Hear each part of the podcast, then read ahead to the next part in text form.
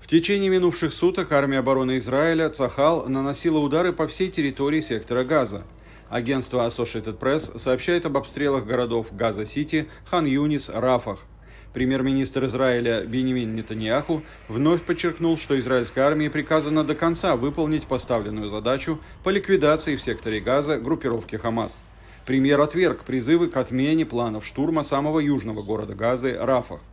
Израильские власти рекомендуют палестинским беженцам, находящимся в Рафахе, эвакуироваться в Аль-Маваси, сельскую местность вдоль Средиземноморского побережья. Палестинское руководство и многие гуманитарные организации обращают внимание на то, что в случае начала наземной операции Цахал в Рафахе мирные жители окажутся в огненной западне. Последние спутниковые снимки, проанализированные агентством AP, показывают, что египетские власти начали на границе с Газой строительство стены, видимо опасаясь того, что в случае начала наземной операции Израиля палестинские беженцы устремятся через границу. Министр военного кабинета Израиля Бенни Ганс указал, что военная операция Цахал продолжится если все израильские заложники не будут выпущены на свободу к 10 марта. Если к началу Рамадана израильские заложники не окажутся дома, военные действия будут продолжены повсеместно, включая Рафах и его окрестности. Мы будем это делать координированно, обеспечивая эвакуацию гражданских лиц и продолжая диалог с американскими и египетскими партнерами с целью свести к минимуму жертвы среди мирного населения всеми возможными способами.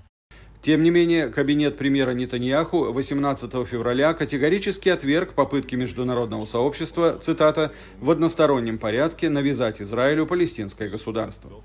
Одновременно катарские посредники в Дохе сообщают, что переговоры между представителями Израиля и Хамас с участием египетской и американской сторон пока не принесли реальных результатов.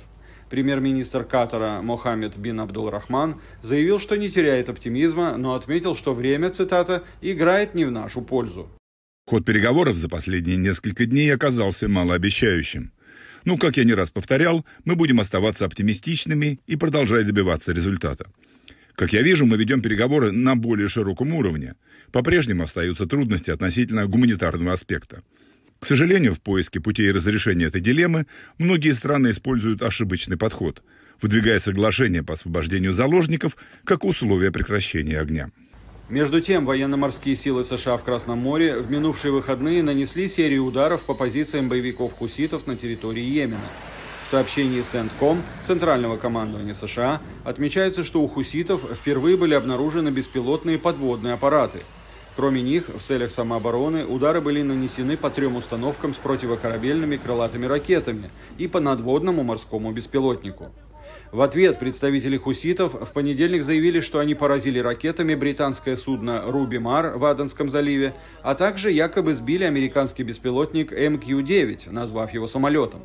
Причина якобы в том, что МК-9, как было сказано, выполнял враждебную миссию против Йемена – Подтверждение этого факта от американского командования пока не поступало.